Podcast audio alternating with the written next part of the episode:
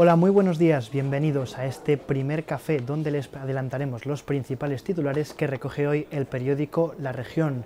El diario abre sus páginas hablando de carestía, concretamente de fármacos. Son 300 las referencias que faltan en las farmacias ourensanas. Muchos de ellos son de carácter pediátrico. Nos lo amplía nuestra compañera Siana Fit.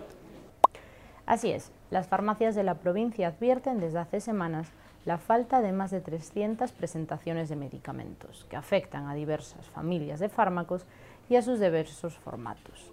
Especialmente esta semana se han notado la, la falta de medicamentos pediátricos debido al incremento de bronquiolitis infantil. Los profesionales reclaman la intervención rápida del Ministerio de Sanidad para poner solución a esta situación y evitar las consecuencias para los pacientes.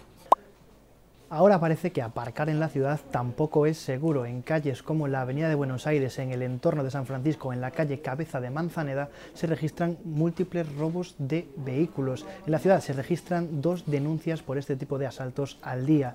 Una información que afirma nuestra compañera Patricia Casteleiro. La Policía Nacional registra dos denuncias diarias por robos o daños en vehículos, sobre todo en el cementerio de San Francisco, en las calles Cabeza de Manzaneda y Pena Corneira o en la avenida de Buenos Aires. En la página 4, una, una mujer relata cómo en dos meses tuvo que pagar hasta 300 euros por tres daños en, en su vehículo. La lei del sí es sí vuelve a estar de actualidad en Ourense. El Tribunal Superior de Justicia de Galicia ha rebajado la condena de 8 a 6 años de prisión a un hombre por abusar de una menor de 14 años en Ourense. Nos lo amplía nuestra compañera Monchi Sánchez. Los jueces del Tribunal Superior de Justicia de Galicia han dejado en seis años de cárcel la pena de ocho que había impuesto la audiencia de Urense a un joven de 24 años que tuvo relaciones sexuales con una menor de 16 con la que contactó a través de la red social Instagram. Abusó de ella tras la ingesta de tequila en la casa del inculpado. El alto tribunal gallego resuelve con esta sentencia el recurso de apelación presentado por la defensa y aplica la reforma del Código Penal que trajo consigo la entrada en vigor de la ley del solo sí sí en octubre de este mismo año.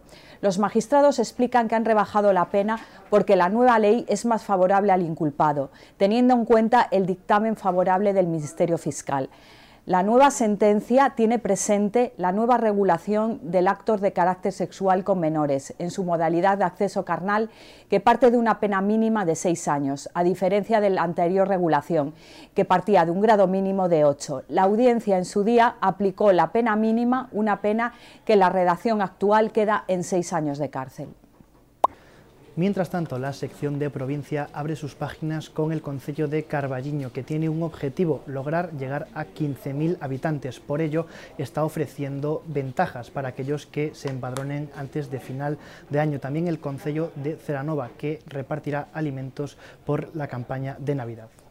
A nivel nacional, el PP se desmarca de la política de Vox de salir a las calles a protestar contra el gobierno de Pedro Sánchez. Mientras tanto, la formación ultraderechista que dirige Santiago Abascal le exige a Feijo que deje de ponerse de perfil contra el presidente del gobierno. Mientras tanto, el propio gobierno y los agentes sociales retoman la reforma de las pensiones que había quedado adiada.